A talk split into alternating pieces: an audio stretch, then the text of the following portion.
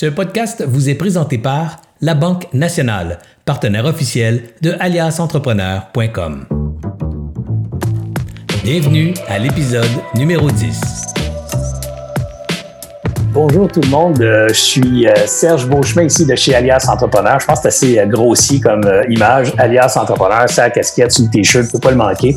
Je suis très heureux d'avoir deux invités de marque encore aujourd'hui pour aider les entrepreneurs à mieux comprendre la situation dans laquelle on se trouve et surtout à se projeter dans le temps. Je rappelle souvent que l'entrepreneuriat, c'est surtout une question de vision pour pouvoir déceler les opportunités. Ben, une vision, ça s'appelle projeter l'avenir, sentir l'avenir, voir le coup avant les autres et, évidemment de se positionner dans cet échiquier qui se dessine devant soi.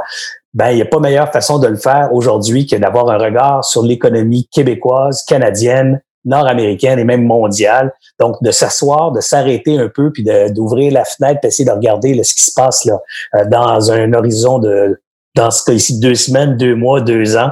Euh, c'est extrêmement enrichissant pour l'entrepreneur.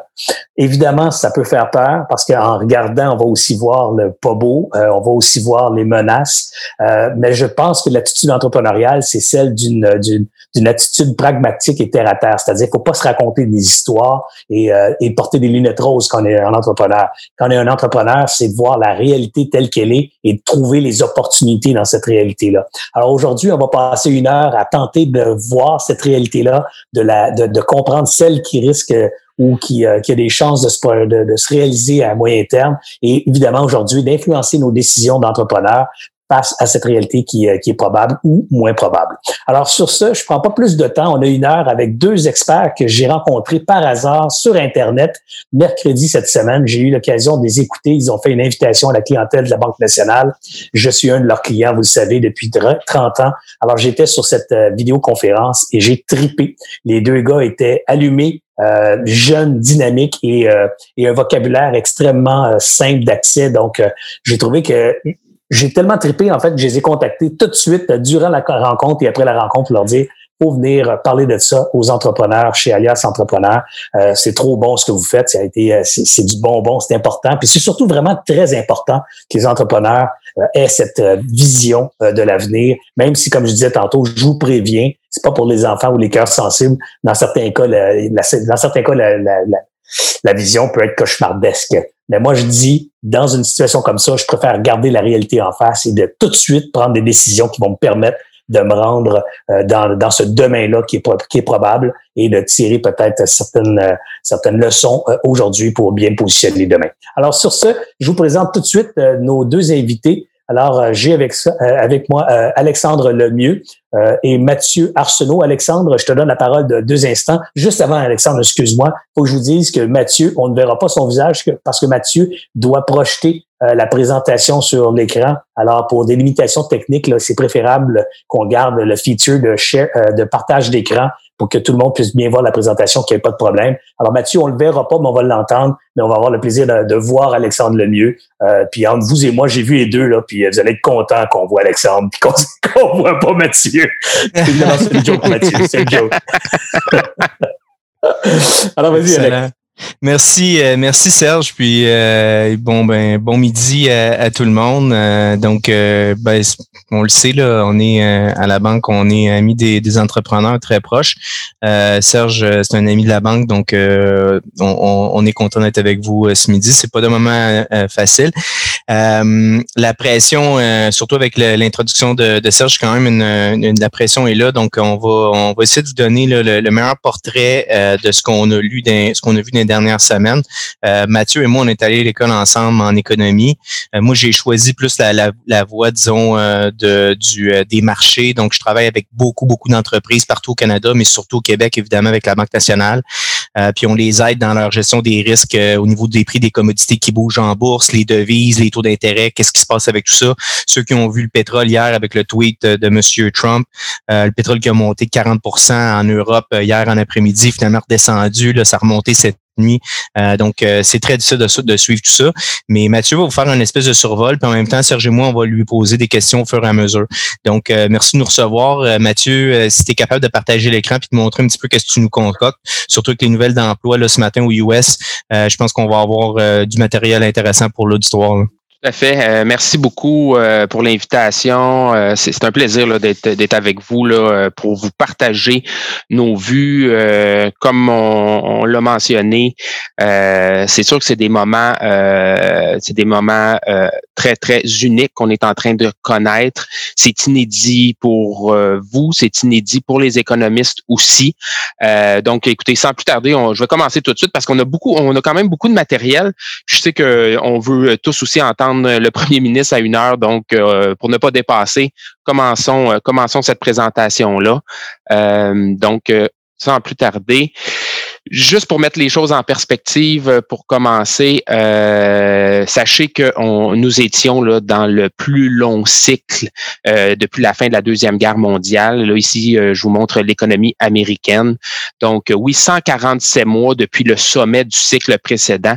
Gardez en tête là, que c'est deux fois plus long que la moyenne qu'on observe là, depuis 1945 dans les cycles. Donc, on est échoyé une longue expansion, mais malheureusement, là, je peux vous annoncer que nous sommes entrés dans, dans, dans une récession euh, donc euh, au, cours, au cours du mois de mars là, qui, qui devrait être confirmée dans les données qui vont rentrer euh, dans les prochains mois. on a l'habitude de suivre l'économie, on regarde le passé des économistes. Ici, je vous montre les pour ce qui est des pays du G7, les, les causes de récession depuis 1960. Vous voyez que oui, on est aux aguets, on regarde la politique monétaire. Des fois, si elle est trop restrictive, ça peut amener l'économie en récession. on regarde euh, s'il y a des risques de bulles de crédit, des chocs de prix du pétrole, euh, l'éclatement possible d'une bulle immobilière comme qu'on a connu aux États-Unis en, en, 2008-2009. Donc, quand je vous dis que c'est inédit pour nous, euh, c'est le cas. Donc, on a un nouveau choc à rajouter à la liste, c'est-à-dire maladies infectieuses qui amènent la fermeture par les gouvernements de l'économie donc, c'est vraiment quelque chose d'unique pour nous qui nous a forcé même à travailler de façon euh, différente. Euh, pour, euh, pour concocter un scénario de base ici à la Banque nationale. Donc, gardez en tête là, donc vraiment une, une, situation là, inédite qu'on connaît actuellement. Pourtant, gardez en tête, il y, a, le Forum économique mondial qui a tous les ans publie son rapport sur les risques, sur les risques pour l'économie mondiale. pourtant, elle était là, euh, il était là ce risque-là au moment où on n'en parlait absolument pas. Euh, donc à l'automne passé, les l'infection euh, des, des, maladies des, des, maladies infectieuses. Donc vraiment, voyez que on a deux axes ici. Tous les risques sont qu'ils ont identifiés sont sur sur ce, ce graphique-là. Donc ce qu'on disait en, fait, c'est que c'était de très très faibles probabilités, mais qui aurait un gros gros impact. Donc la probabilité sur l'axe des X, l'impact sur l'axe des Y donc, vraiment, dans le cadran euh, en haut à gauche se trouvent les, maladies infectieuses. Euh, je ne sais pas si vous voyez bien, hein, euh, puis Alex, on, en parlait un, peu plus tôt cette semaine, mais dans le fond, il y a dans ce cadran-là, gardez le type d'événements, des armes de destruction massive, des faibles probabilités et gros, gros impacts potentiels. Donc, le, Forum économique mondial avait déjà prévu qu'une maladie infectieuse qui se qui se, s'étale, euh, c'est après les, les, les armes de destruction massive, c'est le deuxième événement, si vous voulez ajuster pour l'impact, qui a le moins de probabilité. Donc, c'est lourd, très peu probable, mais très lourd si ça arrive. Donc, euh, c'est pour ça qu'il faut pas être trop, trop surpris. Euh, après les guerres là, ou un, événement majeur, c'était déjà dans leur dans leur boule de cristal comme des éléments qui sont peu probables, qui pourrait faire mal. Puis là, on le voit, on le sent depuis quelques semaines. Tout à fait. Puis je ne sais pas si euh, ce qu'ils avaient en tête en le positionnant là en termes d'impact, s'ils avaient en tête l'ampleur euh, ou la particularité de ce virus-là. Donc, écoutez, on n'est pas des épidémiologistes, mais quand même, je dois vous dire qu'au cours des dernières semaines, euh, on est tous en train de devenir de plus en plus des, des, on commence à connaître, on commence à connaître les différents indicateurs. Ici, ce que je vous montre, puis c'est ce qui est particulier avec ce COVID-19 parce qu'au début, je, vous rappelle qu'au départ, quand on regardait les statistiques, les taux de mortalité étaient euh, relativement faibles par rapport à d'autres maladies. Euh, mais il y avait une variable qu'on connaissait pas, c'est en fait c'est la contagion. Puis ce que montre ce graphique-là, ce qui rend ce ce, ce COVID-19-là aussi dévastateur, c'est qu'il y a une période de, de 14 jours après que la personne est infectée, qu'elle peut être contagieuse sans euh, afficher de symptômes. Donc ça, là, ça amène une grande euh, une, une, une, une, propagation qui, qui peut être assez importante. Puis aussi, vous voyez, là, en fait, 80 pour J'ajouterais, Mathieu, si oui, j'ajouterais aussi que la difficulté avec le COVID aussi, c'est qu'il ne tue pas rapidement, entre guillemets. Donc, euh, l'Ebola ou d'autres, d'autres, d'autres types de virus euh, ont la fâcheuse euh, habitude de, de, de porter les, les, gens victimes très rapidement dans une situation de maladie, de détresse profonde. Le COVID, on peut se promener pendant 14 jours comme, ça, comme si de rien n'était. Alors ça, c'est extrêmement dangereux en termes de, de propagation et de viralité. Effectivement, donc un, un, un, très bon point. Puis ici, ça montre aussi là, une grande proportion, là, 81% des personnes infectés peuvent en fait soit ne pas le savoir ou avoir des symptômes très très légers. Donc oui, euh, ce qui ce qui amène, ce qui rend ce, ce, virus là, là euh, très très euh, dévastateur en termes de propagation. Donc malgré un taux de mortalité relativement faible, ça peut faire des dégâts très très immenses, très très importants au niveau du nombre de morts au total. Au total, donc ça c'est maintenant c'est ce qu'on va suivre à l'avenir quand quand quand vraiment on a un nouveau virus c'est le ratio de reproduction qui, est aussi important. Euh, c'est-à-dire le nombre moyen de personnes que personne est infecté euh, infecte. Puis ça, euh, donc évidemment ici c'est des données, je pense sans, en fait c'est des données sans mesure de distanciation sociale, mais vous voyez là que c'est deux fois plus élevé que d'autres pandémies là qu'on a connues. Donc voyez, vous voyez le, le à quel point c'est une situation sérieuse. Donc ça, c'est pour le virus en soi, mais le monde a aussi changé beaucoup au cours des dernières années. Puis si on le voit en termes de nombre de passagers par année par voie euh, aérienne, euh, écoutez, le, nombre de, voyages a, plus que doublé en 15 ans. Donc, euh, un virus qui se propage très bien, mais en plus des euh, gens qui bougent beaucoup sur la planète. Euh, donc oui, ça a amplifié euh, la transmission de ce virus-là à l'échelle mondiale. Écoutez, je vous invite vraiment, on a bâti une publication puis un rapport qui sort à tous les matins euh, sur le site de la Banque nationale qui euh, couvre euh, de multiples données entourant cette, cette pandémie-là. Donc, je vous invite vraiment à consulter le site de la Banque nationale et consulter ce rapport-là qui est très riche en informations là, pour le suivi de la situation. C'est un des... Tu peux-tu prendre, tu peux -tu prendre deux secondes pour nous donner cette adresse, puis on va la partager aussi ensuite sur le, site, le centre d'aide d'Alias pour Centre d'aide pour entrepreneurs sur Alias euh, Entrepreneur. On, on retrouvera ce site-là. Mais pour les gens qui nous écoutent, c'est quoi l'adresse du de la page? En, fait, allez sur le site de www.bnc.ca.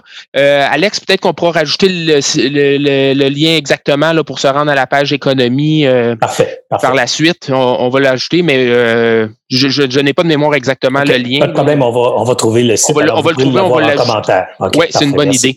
Donc, ici, ce que ce qu'on vous montre, c'est un, un, peu un indicateur de momentum qui met en, en couleur les, les, régions chaudes euh, actuellement. Puis vous n'êtes pas surpris de voir Italie, Espagne, euh, des économies importantes en Europe, vous voyez, là, qui sont dans, dans le haut de la liste.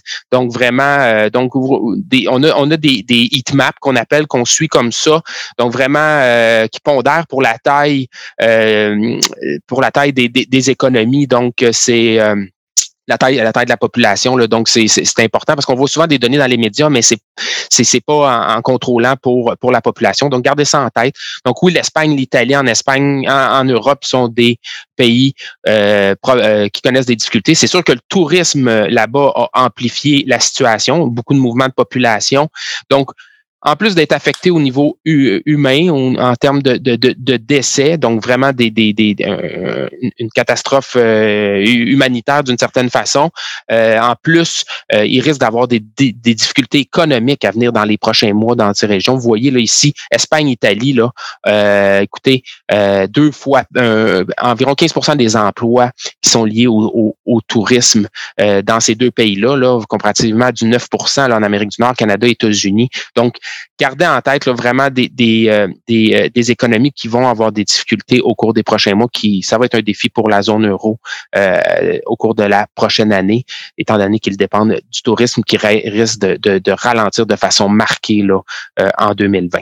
Donc, vous êtes tous au courant de l'objectif des mesures de confinement. On, nous, on, est bien instruit à, ce niveau-là par les autorités de santé publique. L'objectif, c'est d'aplatir la courbe de contagion euh, pour s'assurer que le système de santé puisse euh, répondre à la demande qui va être croissante. Donc, euh, mais c'est sûr que ces mesures de confinement ont des impacts économiques très, très importants. On a eu un premier regard il y a quelques semaines quand les, les ventes au détail et la production industrielle chinoise sont sortis dans cette période de quarantaine. Euh, écoutez, c'était des, une chute drastique. Vous voyez la comparaison avec la récession 2008-2009, donc des baisses de 20% année sur année des ventes au détail, production industrielle aussi en recul d'environ de, 15% Donc, on, a déjà, à ce moment-là, on a vu, OK, euh, je pense qu'on est dans des, on va voir des données assez, euh, avec des, des, des, variations, avec des, de l'amplitude qu'on n'a pas vu, étant donné qu'il y a des mesures de confinement qui ont été mises en place ici. La bonne nouvelle, c'est que tant la Chine que la Corée du Sud ont commencé à assouplir ces mesures-là. Donc, euh, après un certain nombre de, de semaines de, de, de, mesures de distanciation sociale, euh, on est en train de réouvrir l'économie. Ici, je vous montre l'indice de directeur des achats, qui euh, c'est des indicateurs qu'on suit dans le contexte actuel parce que c'est des indicateurs, des indicateurs économiques qui sortent très, très rapidement. Ce que, ce que ça en fait, c'est quand on est au-dessus de 50, on est en expansion, donc en croissance. Quand on est en dessous de 50, on est en contraction. Vous voyez là que euh, on, était en forte contraction, tant dans le secteur manufacturier que non manufacturier. Ce qui est atypique, oui, oui, oui. Cette, cette donnée-là, Mathieu, je tiens à le souligner euh, pour nos auditeurs, c'est la première lecture là, aux alentours de, de, 30 là, sur le PMI. Évidemment, on n'avait jamais vu ça. Ok, puis, puis c'est là, c'est puis on a reçu cette donnée-là au début du mois de mars. C'est là qu'on a vraiment qu'on a vraiment vu pour la première fois la, première mesure économique importante pour pour palper qu'est-ce qui se passait en Chine en termes d'impact sur le secteur manufacturier. Ça c'est le puis, puis lundi matin, on a eu la lecture à 52 que vous voyez le retour à 52. Faut bien regarder puis comme on discute ensemble Mathieu, c'est le, le, mouvement d'un mois à l'autre. Donc, de, de, de mars, euh, de février, pardon, à mars, c'est une grande, grande, grande chute euh, de, de 50 quelques, 4 à, à, 30 à peu près. Euh, mais mais de, de, de mars à avril, c'est positif, le 52 le retour, mais on partait de loin. Là. Donc, euh, donc il y, a, il y, a, un revirement, c'est comme ça qu'il faut le voir. Il faut pas le voir comme le retour à la normale en termes euh, de niveau d'activité. En, hein. absolu, c'est ça. Il faut le voir vraiment en, en relatif. Donc, la bonne nouvelle, c'est que l'impact sur le secteur manufacturier. C'est un sondage hein, qui est fait euh, à différents agents économiques en Chine.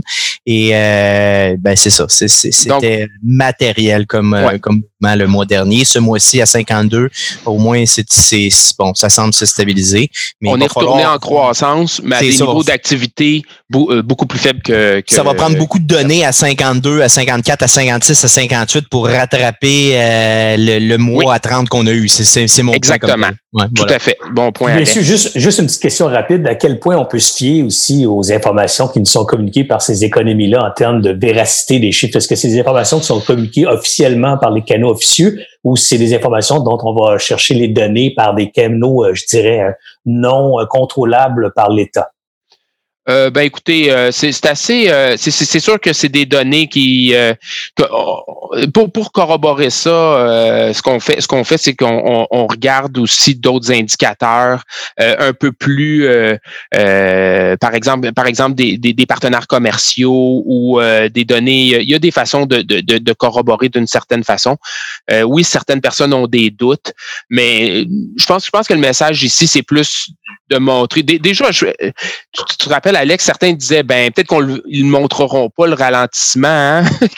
euh, donc, certains, donc on a, on a été, moi j'ai été surpris euh, mm-hmm. de l'amplitude. Donc, ça semble être euh, assez véridique là, quand on, on, on puis, puis, si je vous montre les autres graphiques, vous allez voir que euh, l'économie japonaise, c'est à peu près les mêmes amplitudes de, de, de, quand on applique des mesures de, de, de distanciation sociale. Que ce soit l'économie japonaise, les, les, les, les, euh, indices des directeurs des achats se sont trouvés plus, près de 30. Euh, zone euro, même chose pour les services autour de 30. Euh, aux États-Unis, euh, dans une moindre mesure, mais quand même en bas de 40. Mais on sait que les États-Unis, ça, ça a été un petit peu plus tard, les mesures de distanciation sociale. Donc, sont un peu en retard là-dessus. Euh, les données économiques qui vont rentrer vont corroborer le ralentissement, euh, marqué de l'économie, ouais. Je rajouterais, Serge, que c'est un, un les, indices PMI, c'est des indices qui sont indépendants. Là, donc, c'est géré par l'Institut de, de, la gestion de l'offre, si vous voulez. C'est un, un think tank, donc c'est pas c'est pas une donnée qui est fournie par euh, le, gouvernement comme tel. Euh, ben, J'en doutais. J'avais pas beaucoup de doutes à cet égard parce que je sais bien que les mesures économiques, c'est genre assez rarement des indices qui sont provenus par euh, des des porte-paroles euh, d'État, mais plutôt par justement par des fonctions économiques ou des relevés de l'économie, de l'activité économique. Mais je voulais aussi pas détruire, mais je voulais qu'on le soulève parce que c'est une question que j'ai entendu beaucoup dans les derniers jours. Euh, il y a des gens qui, qui accusent certains États de désinformation pour se montrer plus beau, montrer la réalité plus belle. Alors que quand on parle d'économie, on on n'est pas trop dans politique, on est plus dans les mesures des transactions, des chiffres, des, des, des vraies affaires, entre guillemets. Donc, je voulais qu'on en parle juste pour euh, souligner l'importance de la, teneur des informations qu'on transmet. très bon point. Très bon point. Euh, donc, écoutez, euh, pour ce qui est de l'économie américaine, comme on l'a dit, on se rabat sur les données à haute fréquence. Ce qu'on a suivi au cours des deux dernières semaines, euh, évidemment, les demandes d'assurance chômage aux États-Unis. écoutez, voilà, voilà la série historique. C'est difficile de voir l'amplitude des récessions. Les, euh, vous voyez sur ce graphique-là, les barres de récession, c'est les barres grises. Euh, vous voyez la récession 2008-2009, à quel, euh, à quel point elle a eu des impacts négatifs sur le marché du travail. Écoutez, quand on met une économie à l'arrêt, euh, voyez l'ampleur euh, de l'augmentation. Donc, 6% de la population euh, active au cours des, des, deux dernières semaines, deux, deux, semaines de, de, de, de, mesures de distanciation sociale sont, se sont retrouvées en fait à demander l'aide du gouvernement à ce niveau-là. Donc, c'est substantiel, c'est temporaire, mais quand même, voyez là avec quel type de chiffres qu'on est en train de, euh, de, de, les, chiffres qui sont qui sortent là, pour nous donner le portrait de la situation. Donc, en date du 20, pour ce qui est de la croissance économique, on a la, la Réserve fédérale de New York qui euh, a une donnée euh, hebdomadaire pour nous donner un sens de la croissance économique année sur année. vous voyez, et rapidement, là, en, en, une, en une ou deux semaines, là, euh, vraiment la croissance là, qui s'est retrouvée à, des, euh, à une baisse année sur année, là, comme qu'on a vu en 2008-2009. Attendez-vous à ce que ça se détériore encore. C'était seulement au 21 mars. Euh, donc, on peut évidemment là, les, les, mesures, les mesures de, de, d'isolement, d'isolement qui ont été mises en place par la suite là, vont, vont amplifier ce phénomène. Donc, Là, je vous, je vous ai parlé un peu du négatif. Euh, on sait la raison pour laquelle l'économie est en train de ralentir. Euh, c'est ces, mesures-là, euh, ces mesures-là qui, qui c'est l'objectif étant de, de, sauver des vies ici. Par contre, le gouvernement a mis en place des mesures substantielles pour passer à travers cette, cette situation exceptionnelle. Le but étant de, il faut, faut, bien comprendre, là, ça va être quelques semaines, quelques mois. Et l'objectif est qu'il y ait le moins possible de destruction de capacité euh, dans l'économie euh, à ce moment-ci, compte tenu de compte tenu de cette situation-là. Donc, d'abord, l'intervention de la Réserve fédérale, c'était sans précédent. On a parlé de la détente quantitative. Qu'est-ce que c'est de, la, détente quantitative? Ben, c'est la Banque centrale qui achète des actifs, qui amène de la liquidité dans les marchés financiers. Mais voyez là que ça a été la plus grande intervention de l'histoire euh, de façon hebdomadaire. Donc, sachez là que la Banque, la, Réserve fédérale là, est intervenue là, massivement là, sur les marchés financiers là, pour stabiliser la situation. Donc, amener son bilan là, à un niveau euh, record. Euh, euh, selon les dernières données disponibles. Ça, c'est le côté, évidemment, la, Réserve fédérale a aussi abaissé les taux au plancher. Mais euh, dans un contexte comme celui-là, il n'y a pas juste l'aspect des marchés financiers, il n'y a pas juste l'aspect de baisser les taux euh, pour ce qui est de la politique monétaire. Ce qui devient crucial, c'est vraiment la politique budgétaire. Donc, ce que le, que le gouvernement prenne la place d'une certaine façon du secteur privé pendant cette période de, difficulté. Et c'est ce que le gouvernement américain a fait pour un, un stimulus total de 10% du PIB. C'est pas tous, c'est pas juste des mesures qui stimulent l'économie il y a aussi du, du par exemple, des, des prêts aux entreprises, du report de paiement de taxes, qui sont des, des stimulus indirects qu'on met ici, mais quand même un 6 de, de stimulus direct là, en grande partie en allant au ménage. Ce qu'on veut, c'est que les individus qui perdent leur emploi aient un revenu puissent, euh, puissent payer leurs engagements, puissent continuer évidemment de, euh, de, de, de, de, de, de, de, de, répondre à leurs besoins de base. Donc, vraiment toute une intervention de Washington pour, euh, pour puis sachez là, que, que le, le, les voyons, les le, le, les programmes sociaux sont beaucoup moins généreux aussi aux États-Unis. Donc, ça exige euh, une, une, réponse des gouvernements peut-être plus prononcée qu'au Canada, là, étant donné euh, la situation à ce niveau-là, là, quand on parle de, de du, euh, du des, des, des, oui, exactement, des, des, programmes sociaux. Donc, mhm. euh, euh, donc oui, une intervention. Puis, puis, écoutez, on a entendu cette semaine, Washington prépare aussi un plan quand l'économie va recommencer. On a, on a parlé d'un 2 trillions peut-être supplémentaire euh, pour un plan, un gigantesque plan pour les infrastructures. Donc, quand l'économie va réouvrir, on veut vraiment euh, donner tout un, un coup de pouce pour repartir la machine le, le, le, plus rapidement possible. Ça, ça a amené quand même, hein, Alex, on l'a vu sur les marchés, les interventions des différents gouvernements dans le monde, parce que je vous ai parlé des États-Unis, mais c'est toutes les grandes économies ont agi de la sorte. Euh, donc oui, on a vu une stabilisation quand même sur les marchés.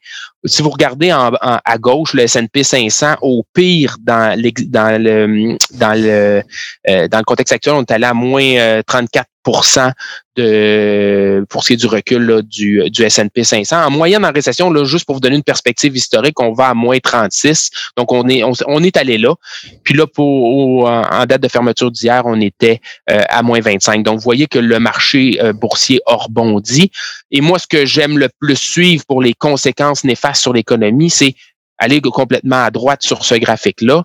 Euh, voyez que euh, les écarts de crédit, donc à quel taux les entreprises sur le marché corporatif se financent par rapport au taux sans risque du gouvernement. Habituellement, euh, la variation moyenne en récession est de 261 points de base. On est allé jusqu'à 235, mais là, ça s'est résorbé à 202 points de base. Donc, ça aussi, là, vous voyez que les interventions de la réserve fédérale sur les euh, sur les sur les marchés a amené une certaine stabilisation là, puis qui était vraiment la bienvenue là, dans un haut moment de stress. Ouais, si je peux me permettre, le, mois de mars c'est un mois euh, dans les salles de marché, euh, ça a été un mois extrêmement difficile pour les arbitragistes.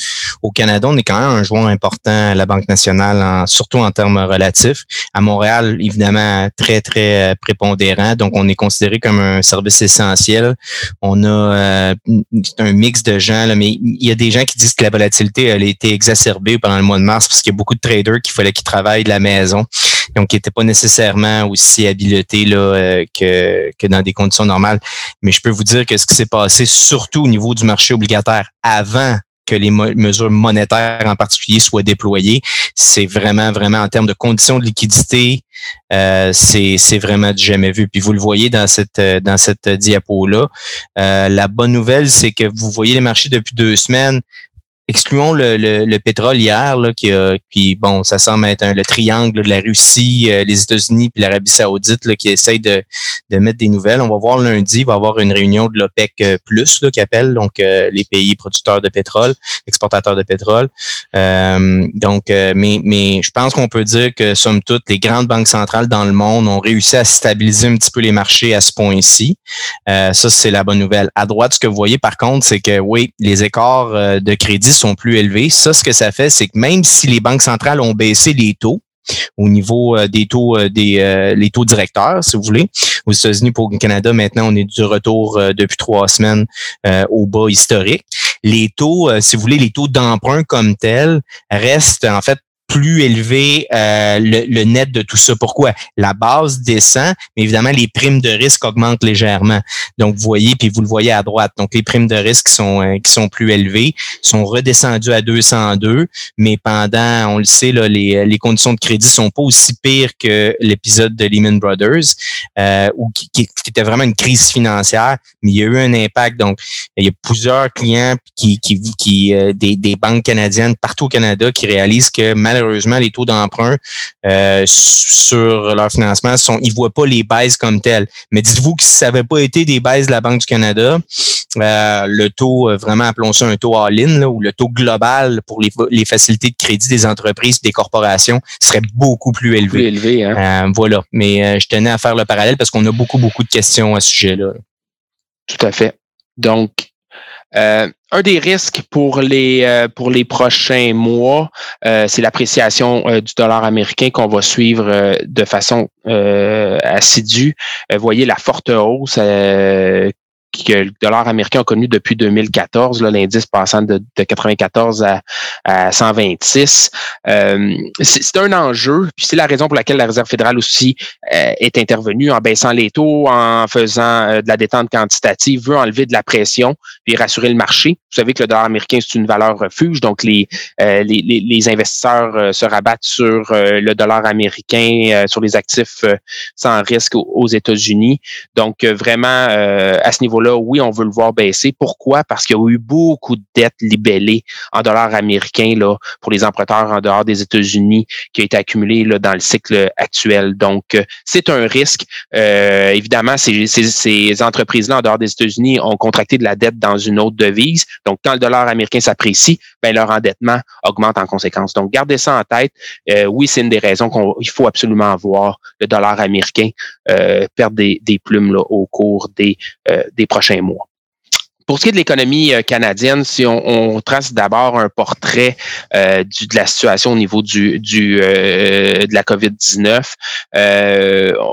écoutez, je, je, suis de ceux qui commencent à suivre davantage les décès que les, le nombre de cas, je vous dirais, euh, étant donné que le nombre de tests effectués varie grandement d'un pays ou des juridictions d'une à l'autre. Mais si vous regardez là, pour ce qui est des décès puis la progression des décès, vous voyez que euh, le Canada est quand même dans une situation enviable pour euh, dans, par rapport à notamment l'Espagne, l'Italie, les États-Unis. pas aussi favorable qu'en Corée, mais quand même quelque chose, une progression. Mais évidemment, pour avoir eu cette progression-là, il a fallu agir vite puis fermer l'économie de façon rapide. Euh, donc, puis on va voir les, les, les, effets bénéfiques au cours des prochains euh, des prochaines semaines. Euh, donc oui, ça a un coût. Je, je vais vous donner une idée là, de, de, de, de, de, de ce que ça signifie de garder seulement les services essentiels. Euh, habituellement, dans une récession, on se retrouve à peu près à 4 de 3 à 4% là, au cours des trois dernières récessions au Canada, en dessous du niveau de, de, de la taille de l'économie avant la récession. Actuellement, là, dans les semaines qu'on parle actuellement, euh, ces données-là, c'est les données que je viens de vous parler, c'est des données en moyenne, en moyenne trimestrielle. Mais dans les semaines qu'on est actuellement, là, on roule à 73% du niveau de février selon nos estimations. C'est des approximations. On a dû faire un travail euh, assidu en regardant secteur par secteur, qu'est-ce qui fonctionnait encore. Mais vous voyez, là, ça, représente une baisse de 27% d'activité euh, pour les semaines qu'on est en, en, distanciation sociale. Donc, c'est, on pourrait, euh, d'activité. oui, oui, ça. On pourrait, Mathieu, euh, croire ou espérer, je dirais, voir ce, ce moins 27 euh, devenir plus proche de peut-être pas des moins 4, mais va certainement, on va espérer se rapprocher davantage d'un moins 4 dans la perspective où on va avoir plus de temps euh, de données de comparaison, parce que là, on regarde quelques jours alors ou quelques semaines versus un moins 4 qui était sur euh, dans, dans un trimestre en moyenne. Un trimestre complet. Tu sais. Alors peut-être qu'on pourrait voir moins 13 à la fin d'un trimestre, là, ou peut-être encore moins 27, euh, auquel cas, ce serait un précédent sans précédent, en fait, là, pas un précédent, mais un impact sans précédent. Là. Effectivement. Puis je, vais, vous montrer ce que, ce que ça nous donne pour les, les euh, un petit peu plus tard l'emploi du, du, pattern du pattern trimestriel. Euh, mais effectivement, donc nous, euh, ben, je vais vous en, c'est ça. Donc si, vous regardez là, récemment, là, juste pour ce qui est des demandes d'assurance chômage. elles, elles ont habituellement, on n'a pas accès à ces données-là. Elles sortent avec deux mois de retard au Canada, mais le gouvernement les publicise, vous le savez. Écoutez, on est rendu à 11% quand même de la population active qui ont demandé l'aide euh, dans la période des, euh, du, du 16 au 30 euh, du 16 au 30 avril. Donc quelque chose de un, tout un tout un impact sur sur le marché du travail qu'on voit là, de, de cette d'avoir arrêté l'économie de fonctionner. Puis sur les marchés financiers, euh, Alex en a parlé, euh, on a un indice de stress financier euh, à la Banque nationale qui incorpore toutes les classes d'actifs sur les marchés financiers. Puis vous voyez, comme il le mentionnait, on n'a pas atteint le niveau de stress de la crise financière, mais écoutez, le niveau de stress est monté deux fois plus élevé que les sommets qu'on avait connus dans l'expansion actuelle. Donc, que ce soit lors de la crise de la zone euro ou quand on s'inquiétait d'une récession en Chine en 2016. Donc, tout un stress sur les marchés financiers. Mais la bonne nouvelle, c'est que les autorités, euh, la Banque du Canada aussi euh, est intervenue là, de façon importante là, pour amener beaucoup de liquidités dans les marchés financiers, puis euh, a même commencé à faire de la détente quantitative, c'est-à-dire acheter des, des actifs, des actifs financiers pour euh, supporter la situation actuellement. Un des éléments là, qui a euh, exacerbé les, le stress financier au Canada, euh, assurément ce qui se passe au niveau du marché du pétrole. L'économie canadienne est frappée par deux chocs. Donc oui, la fermeture orchestrée par le gouvernement, mais aussi, comme Alex le mentionnait, ben, il, y a, quelques semaines, il y a eu une, une, une, mésentente quant d'éventuelles coupes de production entre l'OPEP et la Russie. Mais là, on a des bonnes nouvelles. Vous voyez que le prix s'est stabilisé un certain rebond hier. On le voyait peut-être pas sur le graphique, mais euh, quand même un rebond de quasiment 5 dollars sur, sur le prix du pétrole. Euh, donc oui, on, va voir les développements à ce niveau-là. Mais clairement, euh, tout un, stress pour l'économie canadienne et surtout pour le secteur énergétique. la bonne nouvelle, il y a quand même les, les, les prix des matières premières ex-énergie qui tiennent quand même le coup. Donc, comparativement même au stress de 2015-2016, vous voyez qu'on demeure à des niveaux plus élevés qu'à l'époque. Donc, euh, ça, c'est un des côtés positifs. Donc, énergie, difficile, des niveaux de prix très, très faibles qui euh, vont amener un, stress sur le, secteur euh, au cours des prochains, des prochains mois, mais quelque chose de quand même assez résilient pour ce qui est des autres prix des matières premières. Donc, ça, c'est un, peu encourageant. Pétrole albertain aussi, au moment où on se parle, transige en haut de 10 le baril. Là, on se souvient, tout le monde disait dans les journaux cette semaine, ça coûtait moins cher qu'un café là, chez, chez Starbucks, pour pas les nommer. Euh, au moment où on se parle, c'est en hausse de 20% Ça va donner un petit coup de main, là, mais euh, on n'est pas sans quand même. On est, on est en bas du coût marginal de production là-bas. Mais le WCS, évidemment, c'est le pétrole euh, albertain. Donc, nous, les provinces de l'Ouest, c'est le prix qui obtiennent. Ils n'obtiennent pas 26 ou 30 dollars le baril comme en Europe ou aux États-Unis. On le sait que le, pétrole canadien est transige à escompte, là, mais euh, on le montre parce que ça va impacter certainement le Canada puis la politique fiscale canadienne aussi, c'est certain. Tout à fait. Donc, euh, Banque centrale que je vous ai dit qui est intervenue pour amener beaucoup de liquidités, évidemment, qui a abaissé les taux de façon drastique euh, de 1,75 à 0,25. Donc, euh, une action euh, très, très importante de la Banque du Canada. Depuis un certain temps, on en parlait.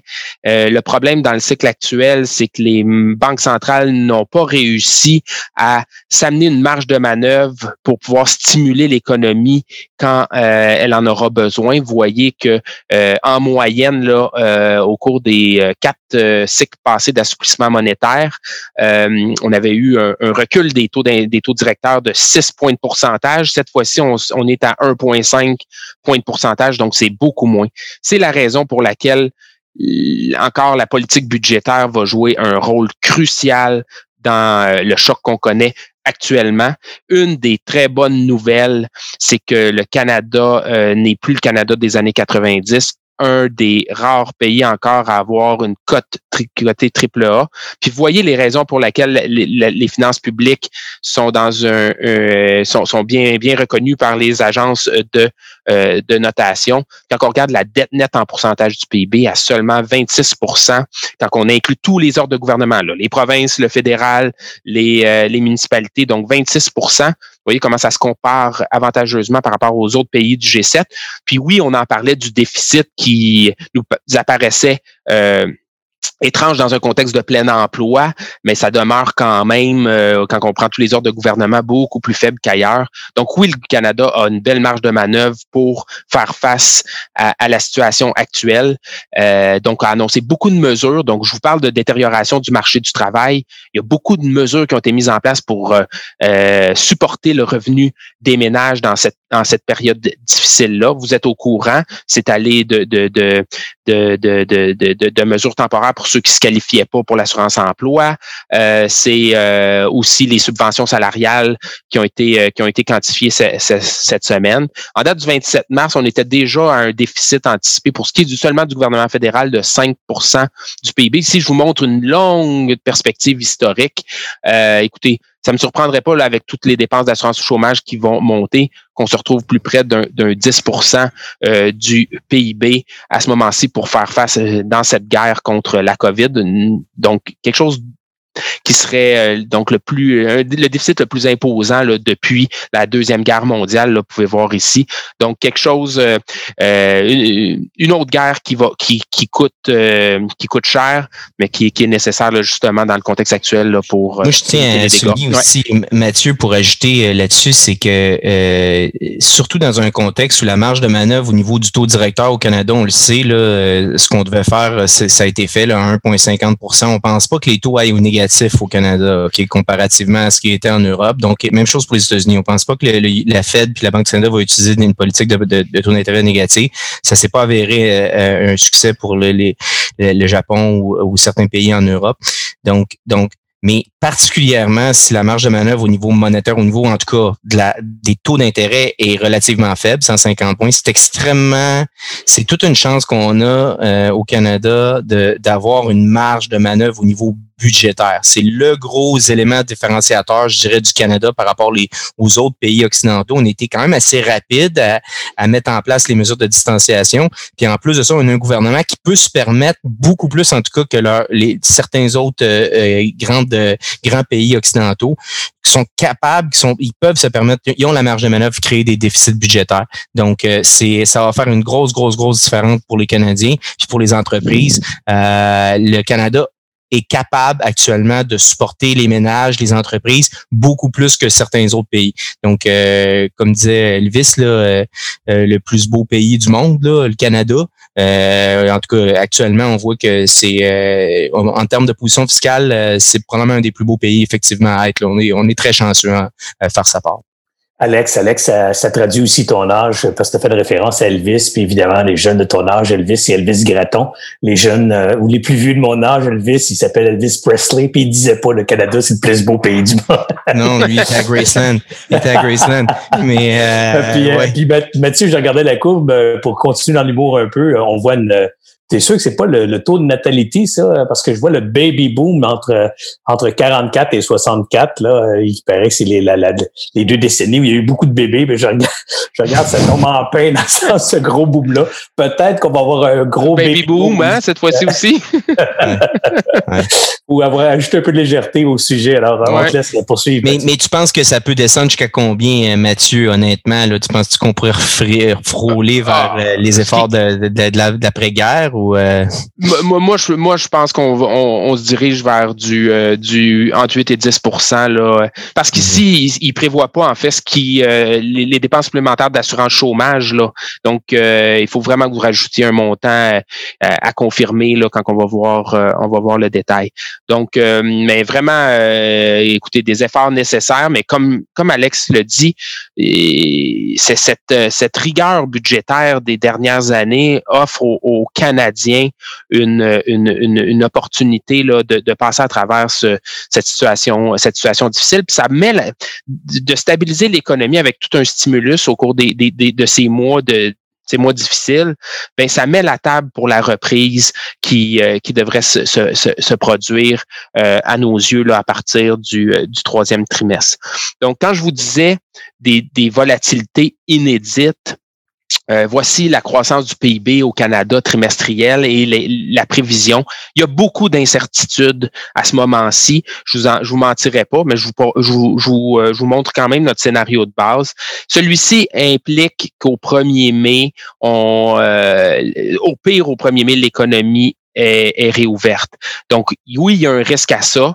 Euh, pour l'instant, euh, on a jonglé avec les scénarios. Officiellement, c'est jusqu'à la mi-avril. Évidemment, on sait qu'au Québec, les écoles, c'est le 1er mai. On pense que euh, il, y a, quand même une bonne chance que ça soit prolongé jusqu'au 1er mai. Il y en a qui ont commencé, des, des, des dirigeants politiques à parler qu'on en a pour quelques mois.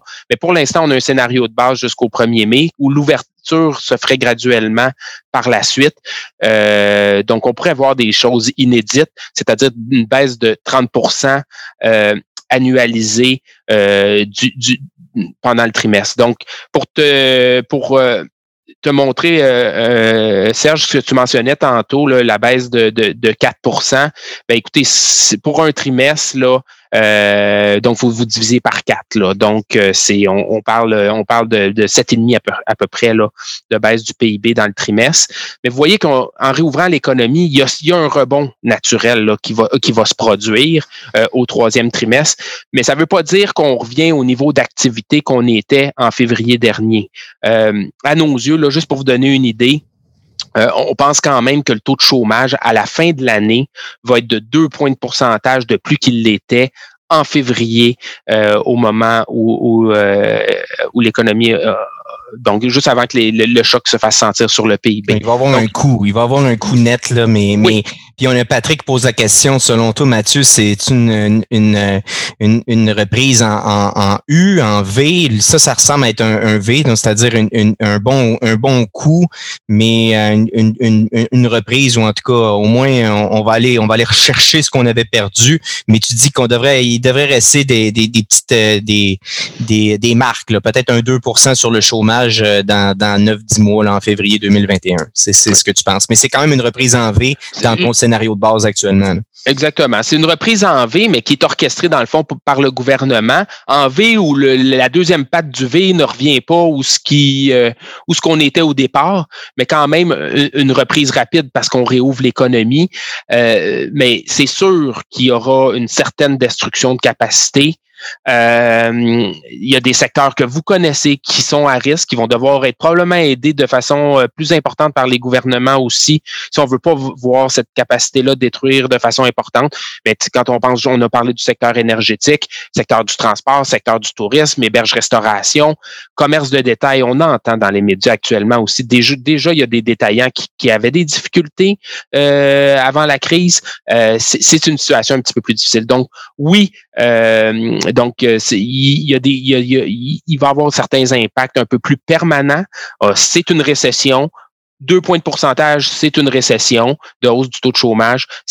Donc, oui, de la volatilité à court terme. Faut pas que ça vous fasse trop peur, mais en même temps, on, va se retrouver avec euh, avec des, des à la fin de l'année, quand on va regarder le passé à nos yeux, oui, on, on va s'être trouvé en récession. Là, c'est pas c'est pas un trimestre passager qui qui se règle le, trimestre subséquent. Là, c'est dans un contexte comme celui-là. Euh, écoutez, est-ce que les choses vont revenir à la normale? C'est un peu la question que tu demandais, euh, Alex.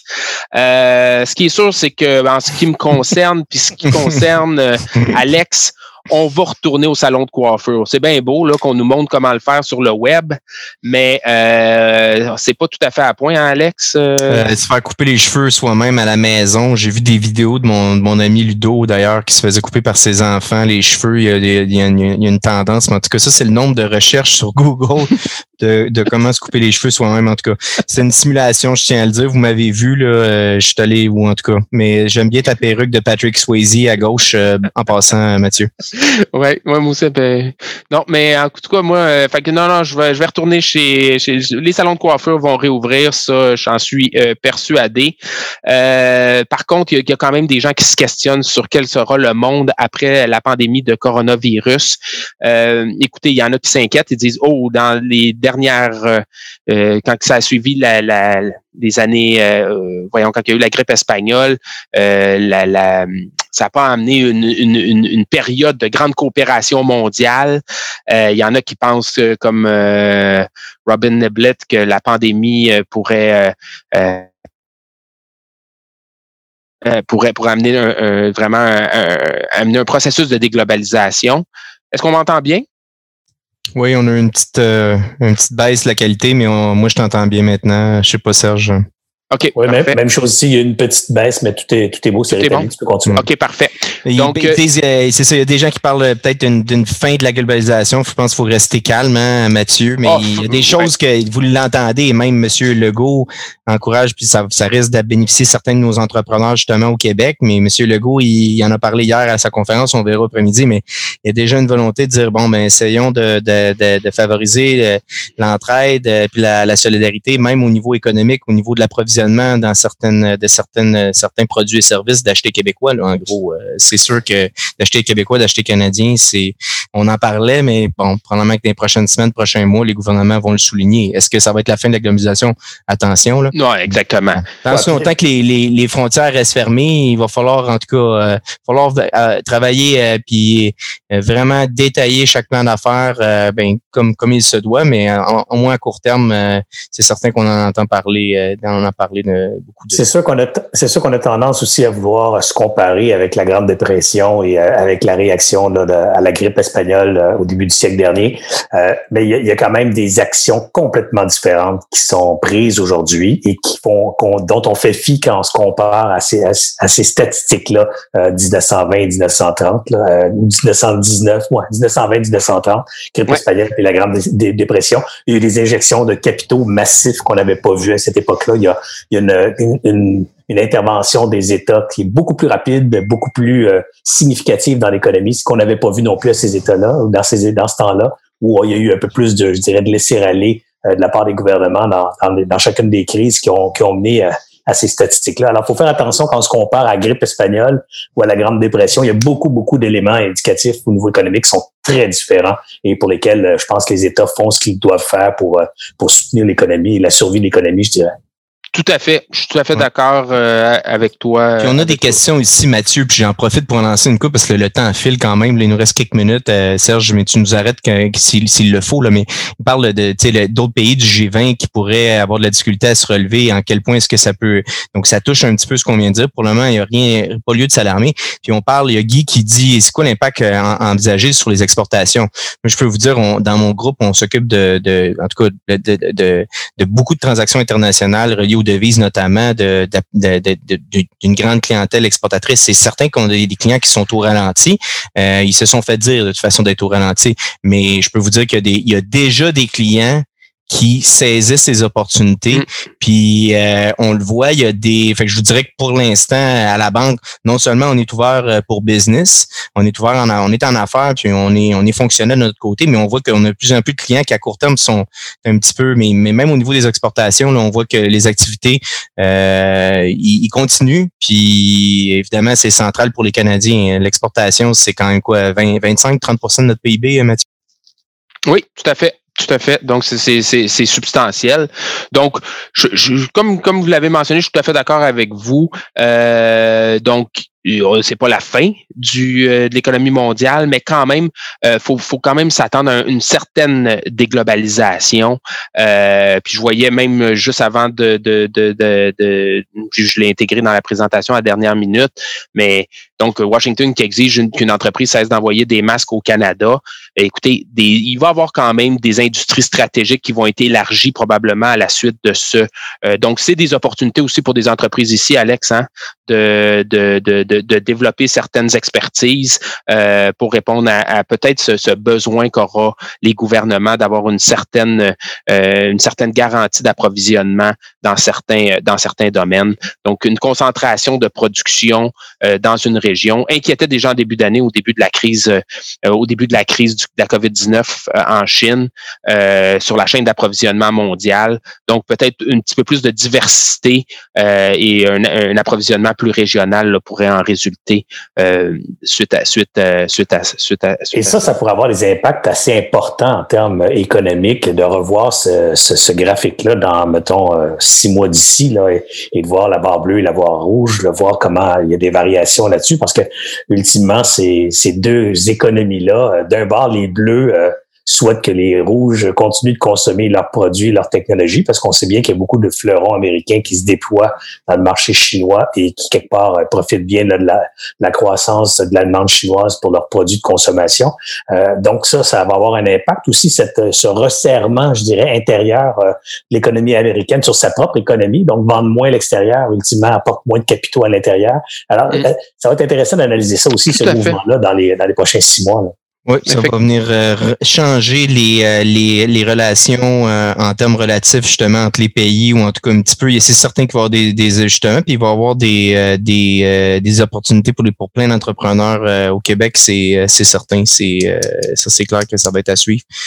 oh, tu as le détail hein, au Canada, Mathieu? Oui, que j'ai rajouté par rapport à la présentation qu'on a, qu'on a fait plus tard plus tôt cette, cette semaine. On améliore notre rapport à, à, tous les jours ici, je veux juste vous illustrer. Euh, on fait état. Quand je vous dis que le nombre de cas, il euh, faut faire attention parce que la proportion de gens testés a une grande importance sur l'évolution qu'on peut voir du, du virus.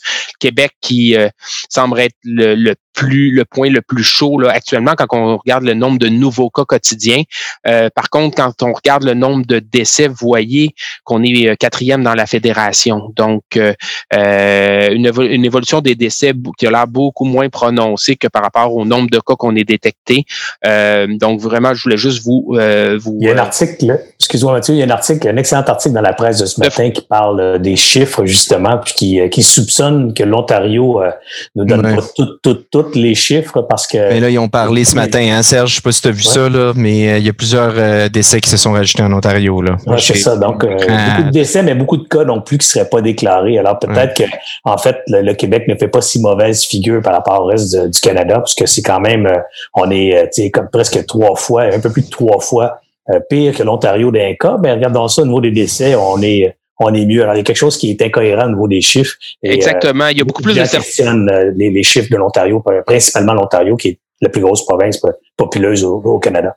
Effectivement. Donc, c'est pour ça que c'est important les hospitalisations puis les données de décès. Je pense qu'ils donnent un, plus, un portrait plus, euh, plus adéquat de la situation, de l'évolution du euh, dans certaines juridictions. Donc, écoutez, rester positif. Euh, donc, les gens voyaient les, nouveaux cas monter et disaient, mon Dieu, on fait beaucoup d'efforts, euh, des coûts économiques à tout ça, mais quand même, là, quand on le voit, là, euh, on, le voit le résultat, ou du moins, on, voit que les choses se, se détériorent pas aussi vite qu'on peut le penser par rapport au nombre de cas. Donc, en gros, juste un petit mot sur, l'économie du Québec, là, en, en terminant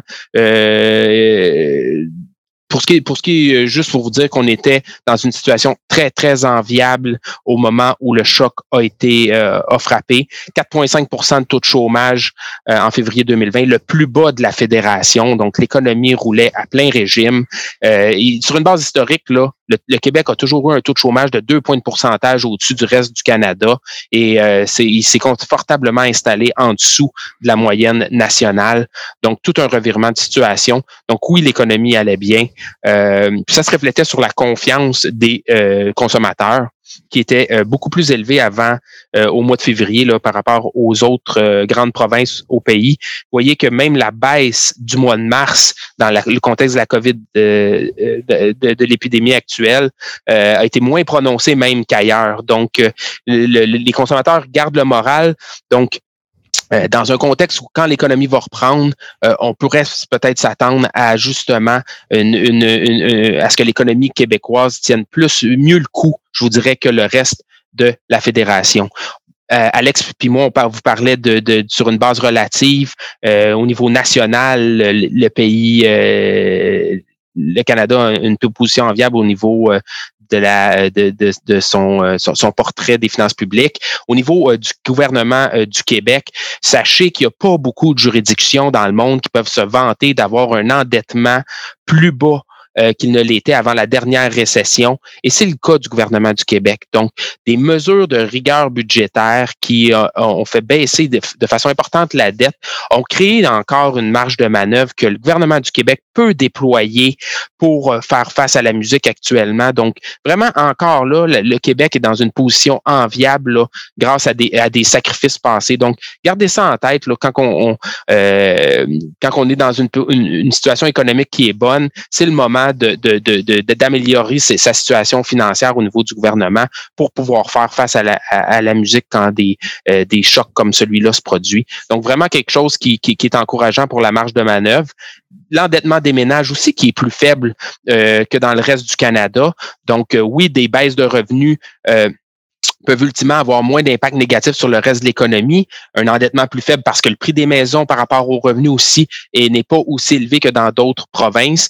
Donc euh, oui, dans un contexte comme celui-là, euh, ou même Écoutez, ça, c'est un, graphique qui surprend toujours, mais le taux d'épargne des ménages au Québec qui a fortement augmenté ces dernières années. Le marché du travail allait bien, des croissances de salaire intéressantes, mais les gens n'ont pas utilisé euh, ces croissances de salaire-là pour consommer. Donc, il y a comme une petite marge de manœuvre. Donc, on le disait depuis euh, plusieurs mois, hein, Alex, euh, advenant qu'il y a un ralentissement des, du marché du travail au Québec, il s'est créé, un, s'est créé un petit coussin pour mm-hmm qui pourrait être déployé justement pour supporter la croissance quand l'économie va réouvrir. Donc, vraiment quelque chose d'intéressant à ce niveau-là. Donc, écoutez, c'est tous des choses dans le sommaire des prévisions ici qui sont là que je vous ai euh, mentionnées. Euh, je les répéterai pas, mais euh, donc oui, un choc économique qui est orchestré par le gouvernement, en gros. Euh, ça va amener des chiffres spectaculaires au niveau de la croissance des, prochains mois.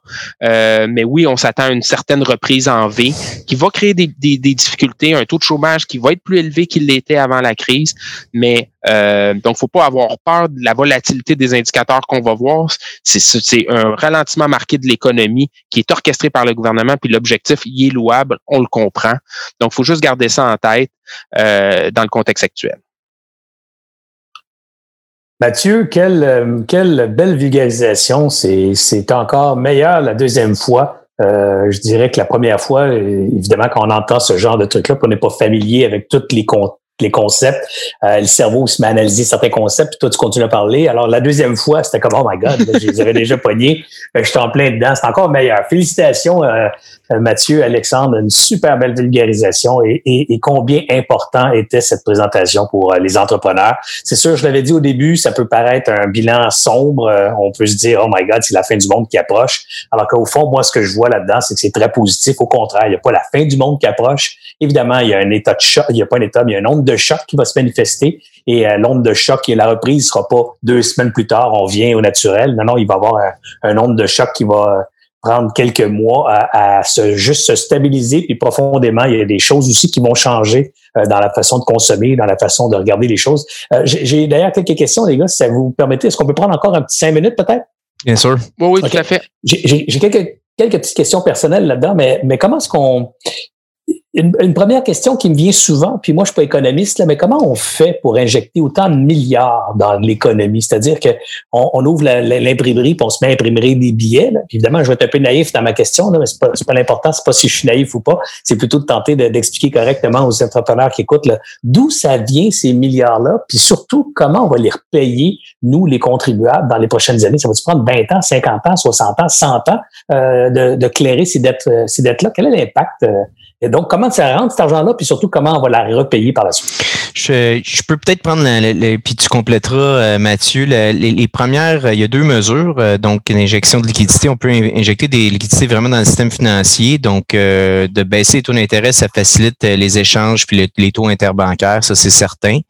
de pousser d'acheter de, des actifs aussi, ça fait en sorte que la, Banque centrale prend les actifs de son bilan puis donne des dollars à la place. Donc, évidemment, ça, c'est une façon de, générer euh, de, euh, des, Donc, c'est la fameuse, la fameuse planche à billets, là, l'analogie. C'est plus du côté monétaire. Puis ce côté-là, ça a été fait au mois de mars vraiment à fond la caisse. Là, vraiment acheter, les actifs, acheter les actifs, Alex, pour monsieur, le, commun des mortels, c'est dit que c'est les banques centrales qui achètent un exemple de l'or, puis euh, mettent ça dans leur coffre. Puis comme ils ont de l'or, ben, ils ont l'autorisation de pouvoir prêter davantage d'argent puisqu'ils ont de l'or. Oui, oui, je dirais que c'est un exemple avec l'or, mais je dirais surtout avec les obligations long terme. Donc, ils vont retirer les bons des gens, puis leur donnent à la place des, des, des, sous, des dollars. Donc là, après ça, les investisseurs, ils, doivent, au lieu d'avoir des bons sur les C'est ça, ils doivent le redéployer dans l'économie réelle. Fait que c'est une façon de, d'amener une espèce de dynamisme. Ok, ça c'est mm-hmm. au, du côté monétaire. Fait que je dirais, c'est surtout au niveau des obligations long terme que le Canada fait ça. Puis tu te souviens, Mathieu, pendant la crise de, de 2008-2009, la Banque du Canada n'avait pas fait de détente quantitative. Elle avait laissé ça aux États-Unis puis en Europe. Donc là, cette fois-ci, la Banque du Canada, elle prend pas de chance. Deux, trois semaines après le début de la crise, elle dit, j'injecte, je baisse mes taux de 150 points j'injecte des fonds dans l'économie. Ça, c'est du côté au niveau euh, euh, euh, monétaire. très intéressant. En tout cas, moi, je suis surpris par la, puissance de, de Paulos, puis M. Paulos, puis la Banque du Canada. Au niveau, ça, c'est la première mesure. La deuxième, c'est du côté budgétaire. C'est là, puis ça, c'est M. Morneau, M. Trudeau, dans ce cas-ci, qui parle, qui déploie des programmes. Ça, c'est des programmes qui prennent quelques semaines à être mis en place. On le sait, les entrepreneurs ont hâte, puis ça, ça prend ces programmes-là quand même assez rapidement. Maintenant, combien de temps avant qu'on revienne euh, combien de temps ça va prendre pour rembourser ça ou revenir à l'équilibre budgétaire? J'entends 3, 4, 5 ans, Mathieu, peut-être même un petit peu plus, selon la puissance du programme budgétaire qui est mis en place. Euh, mais Mathieu, Et selon la vigueur aussi, selon la vigueur peut-être c'est ça.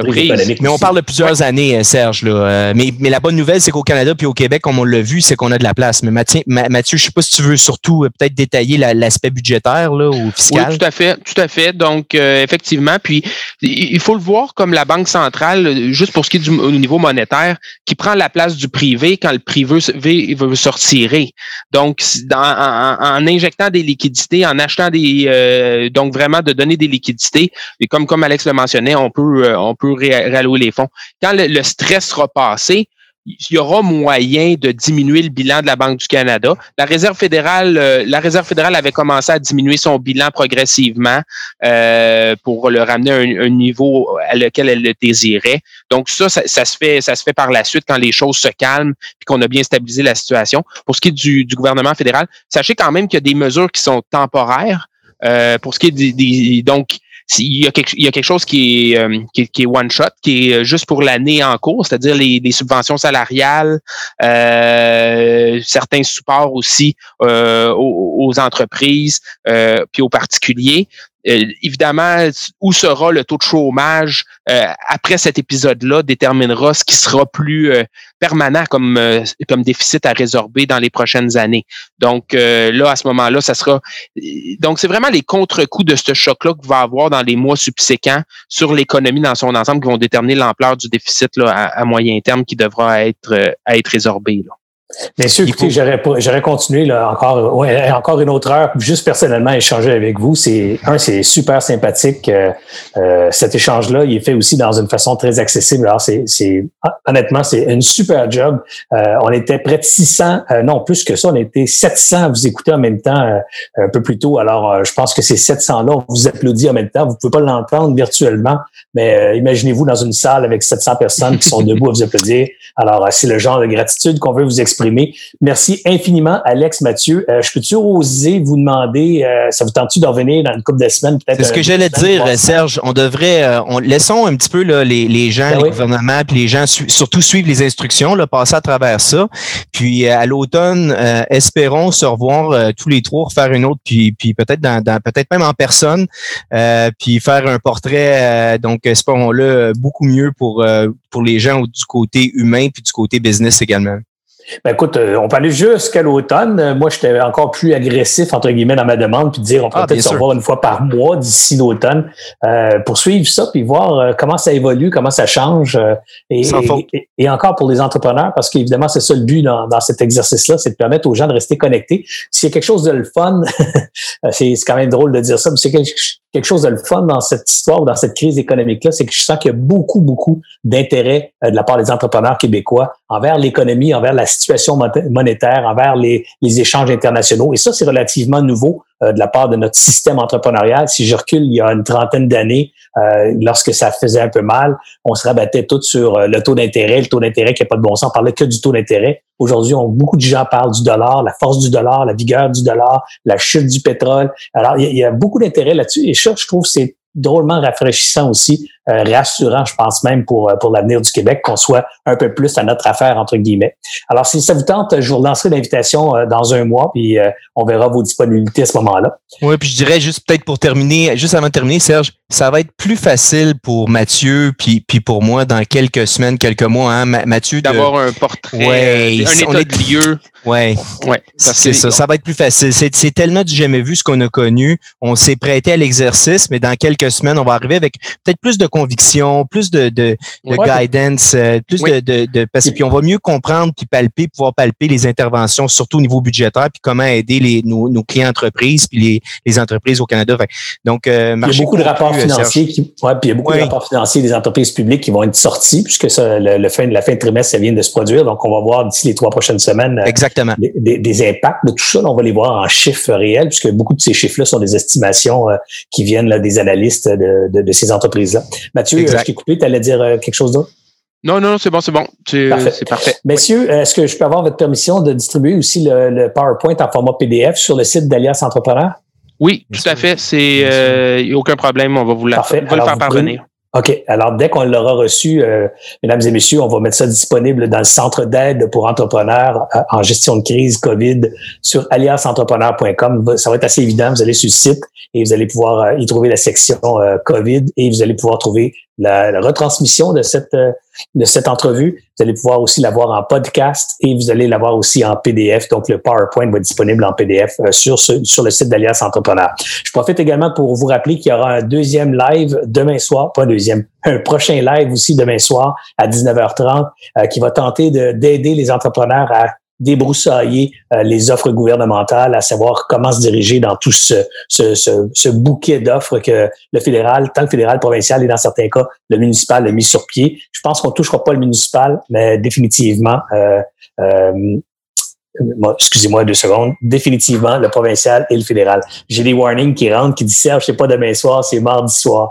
Je suis vraiment désolé, en effet, c'est mardi soir prochain. Alors donc, pas de live demain soir, mais plutôt mardi soir. Euh, Est-ce que quelqu'un peut me donner la date de mardi, là, que je puisse euh, me retrouver dans le temps? Euh, mais toujours, ça va être à 19h30 mardi soir prochain. Le 7. Le 7 avril, merci beaucoup. Donc, 7 avril, 19h30, un prochain live pour aider les entrepreneurs à débroussailler le bouquet d'offres d'aide gouvernementale, fédérale et provinciale.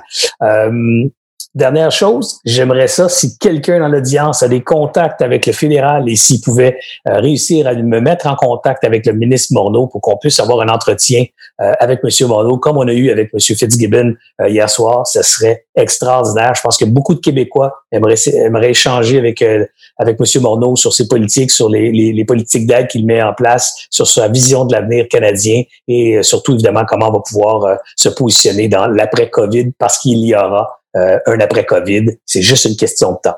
Sur ce, je vous remercie infiniment d'avoir été là. Euh, je vous invite à partager cette vidéo à vos amis, à partager ce podcast à vos amis, à vos amis entrepreneurs, bien sûr. Et je les invite aussi à visiter la page web aliasentrepreneur.com, le site Facebook Alias Entrepreneur et euh, Serge Beauchemin alias Entrepreneur aussi sur Facebook si vous préférez. Et aussi sur LinkedIn, on est actif également. Sur ce, je vous souhaite un bel après-midi, un super bon week-end et surtout, restez à la maison, restez en santé et évitez la propagation de cette cochonnerie de virus. Merci encore. Bonne fin de journée.